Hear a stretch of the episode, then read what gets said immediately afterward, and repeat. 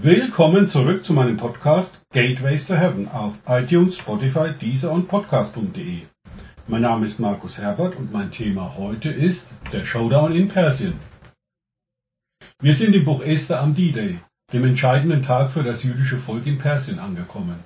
Trotz ihrer Verbannung, der gerechten Strafe Gottes für den anhaltenden Götzendienst im verheißenen Land, beschützte sie Gott vor der völligen Vernichtung. Nach 70 Jahren brachte er sie dann wieder in das verheißene Land zurück. Dazu erinnere ich nochmals an die Ansage Gottes durch den Propheten Jeremia 29, Verse 10 bis 11. Ich sage euch, die Zeit des babylonischen Reiches ist noch nicht abgelaufen. Es besteht noch 70 Jahre. Erst wenn die vorüber sind, werde ich euch helfen. Dann werde ich mein Versprechen erfüllen und euch heimführen. Denn mein Plan mit euch steht fest. Ich will euer Glück und nicht euer Unglück. Ich habe im Sinn, euch eine Zukunft zu schenken, wie ihr sie erhofft.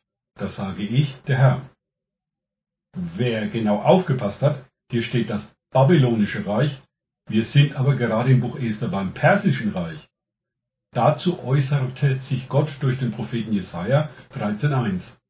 In einer Offenbarung empfing Jesaja, der Sohn von Amos, folgende Botschaft über Babylon. Ich überspringe jetzt ein paar Verse und gehe direkt zu Vers 19. Babylon, das Juwel der Königreiche, das Schmuckstück der stolzen Chaldäer, wird dasselbe Schicksal erleiden wie die Städte Sodom und Gomorra, die Gott vernichtet hat. Die Begründung, warum Babylon gerichtet wurde, steht nachfolgend in Jesaja 14, Verse 3 bis 7. Israel, der Herr wird deiner Sklaverei ein Ende machen. Nach allen Leiden und Unruhen sollst du wieder aufatmen können. Wenn das geschieht, wirst du über den König von Babylon ein Spottlied singen. Der Unterdrücker nahm ein böses Ende. Mit seiner Schreckensherrschaft ist es aus. Der Herr zerbrach die Macht der Unheilstifter, den Stock, den der Tyrann geschwungen hatte. In blinder Wut schlug er damit die Völker, versetzte ihnen grausamen Schlag auf Schlag. Er unterdrückte sie in wildem Zorn und ließ sie alle rücksichtslos verfolgen. Doch nun herrscht wieder Ruhe auf der Erde und alle brechen laut in Jubel aus. Nebukadnezar führte das gerechte Gericht Gottes aus, jedoch errichteten seine Nachfolger auf dem Königsthron ein Terrorregime. Das wiederum hatte das Gericht Gottes über Babylon zur Folge. Dazu benutzte er die Meder und Perser. Ein Gericht Gottes hat Gerechtigkeit und Frieden zum Ziel und nicht ein Terrorregime. Am Ende steht bei Gott immer Frieden und nicht Tyrannei. Zurück zum Buch Esther, Kapitel 9, Vers 1. Es kam der dreizehnte Tag des zwölften Monats des Monats Adar, der Tag, an dem die Anordnungen des königlichen Erlasses ausgeführt werden sollten.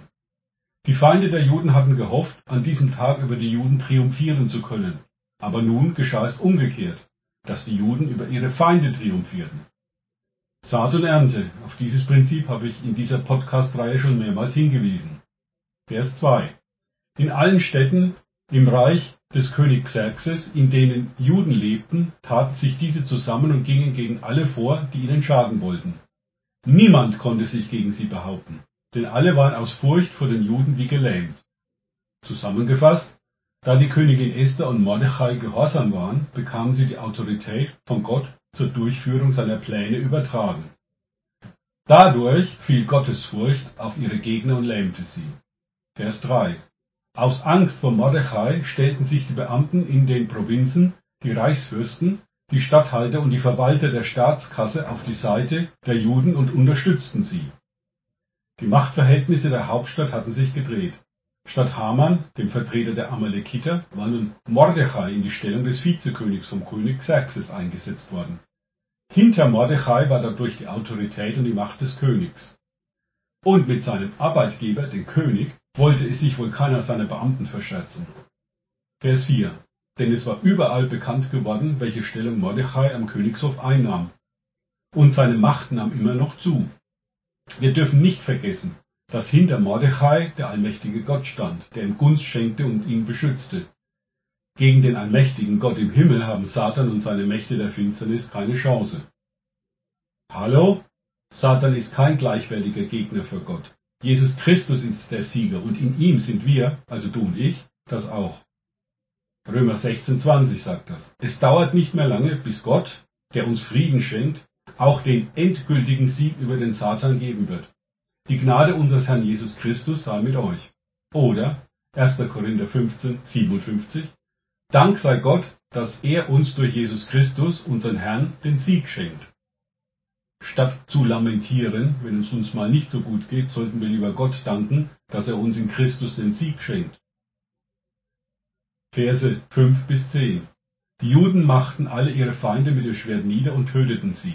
Sie verfuhren mit denen, die ihnen schaden wollten, ganz nach ihrem Wunsch. Im Palastbezirk von Susa erschlugen sie 500 Männer, außerdem die zehn Söhne des Judenfeindes Haman, des Sohnes von Hamedata.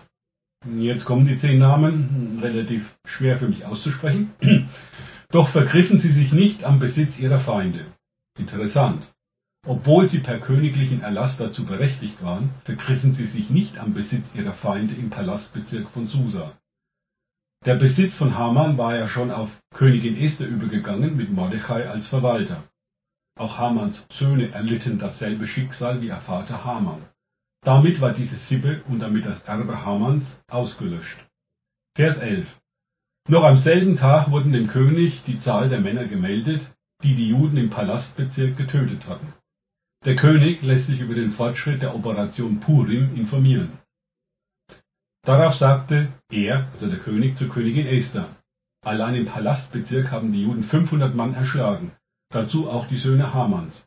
Wie viel werden es da in den Provinzen des Reiches sein? Hast du jetzt noch eine Bitte? Ich will sie dir erfüllen. Die Gunst von Esther beim König hielt, dank Gott im Hintergrund, immer noch an. Er war so reich, ihm machte der Verlust des möglichen Kriegsgewinns von 350 Tonnen Silber nichts aus.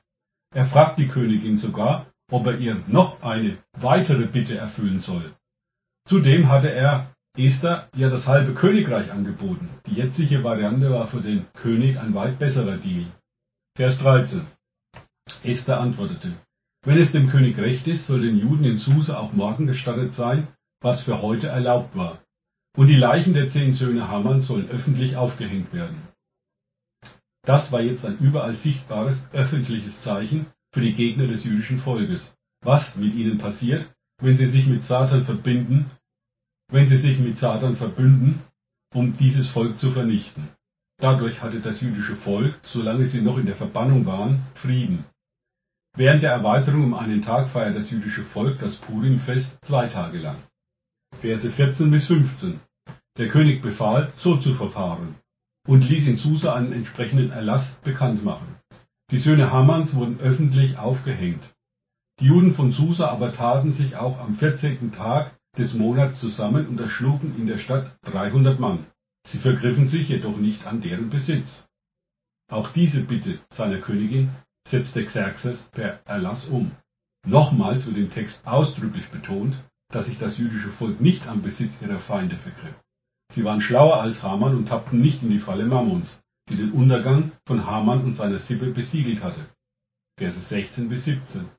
Die Juden in den Provinzen des Reiches hatten sich am 13. Tag des Monats zusammengetan, um ihr Leben zu schützen, und 75.000 ihrer Feinde getötet. So verschafften sie sich Ruhe und Sicherheit, aber am Besitz ihrer Feinde vergriffen sie sich nicht. Interessant, die dritte Betonung hier. Ohne Absprache hält sich das ganze jüdische Volk daran, sich nicht am Besitz ihrer Feinde zu vergreifen. Den Fehler, den König Saul gemacht hatte, als er sich an dem Gebannten vergriff, diesen Fehler begannen sie nicht. Dieser Ungehorsam gegenüber Gott hatte Saul letztendlich die Königsherrschaft gekostet. Ein anderes Beispiel, dass es auch anders gehen kann. 2. Mose 11, 1 bis 3. Da sagte der Herr zu Mose, noch einen einzigen Schlag werde ich gegen den Pharao und gegen ganz Ägypten führen. Danach wird er euch ziehen lassen. Ja, er wird euch nicht nur ziehen lassen, er wird euch von hier fortjagen. Deshalb sagt deinem Volk, dass Männer und Frauen sich von ihren ägyptischen Nachbarn und Nachbarinnen Schmuckstücke aus Silber und Gold erbitten sollen. Der Herr sorgte dafür, dass die Ägypter den Israeliten wohlgesonnen waren. Mose genoss sogar hohes Ansehen bei den Ministern des Pharaos und beim ganzen ägyptischen Volk.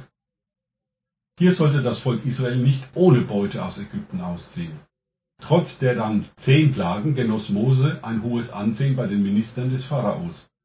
Es hängt immer davon ab, was genau Gott geoffenbart hat. Das sollte uns eine Lehre sein. Bei den geistlichen Kämpfen, die ich durchfechten musste, gab es im Nachhinein betrachtet nur zwei Konstanten. Erstens, Jeder Kampf war anders als der vorhergehende. Es gab keine Blaupausen. Zweitens, für jeden Kampf braucht es die Offenbarung und die Autorität von Gott dazu. Solltest du einen Ruf, einen Auftrag für den geistlichen Kampf haben, ist daher eine immer enger werdende Beziehung zum Vater, zu Jesus Christus und zum Heiligen Geist essentiell notwendig. Jeder Kampf wird dich tiefer abhängig machen von Gott. Deine selbstsüchtigen Ambitionen sterben mehr und mehr auf diesem Weg mit Gott. Abschließend daher die Frage an dich und an mich. Bist du bereit, diesen Preis zu zahlen? Anders mit den Worten von der Königin Esther aus Kapitel 4, Vers 16 ausgedrückt. Komme ich um, so komme ich um. Danke fürs Zuhören. Denkt bitte immer daran, kenne ich es oder kann ich es, im Sinne von erlebe ich es. Erst sich auf Gott und Begegnungen mit ihm einlassen, bringt Leben. Gott segne euch und wir hören uns wieder.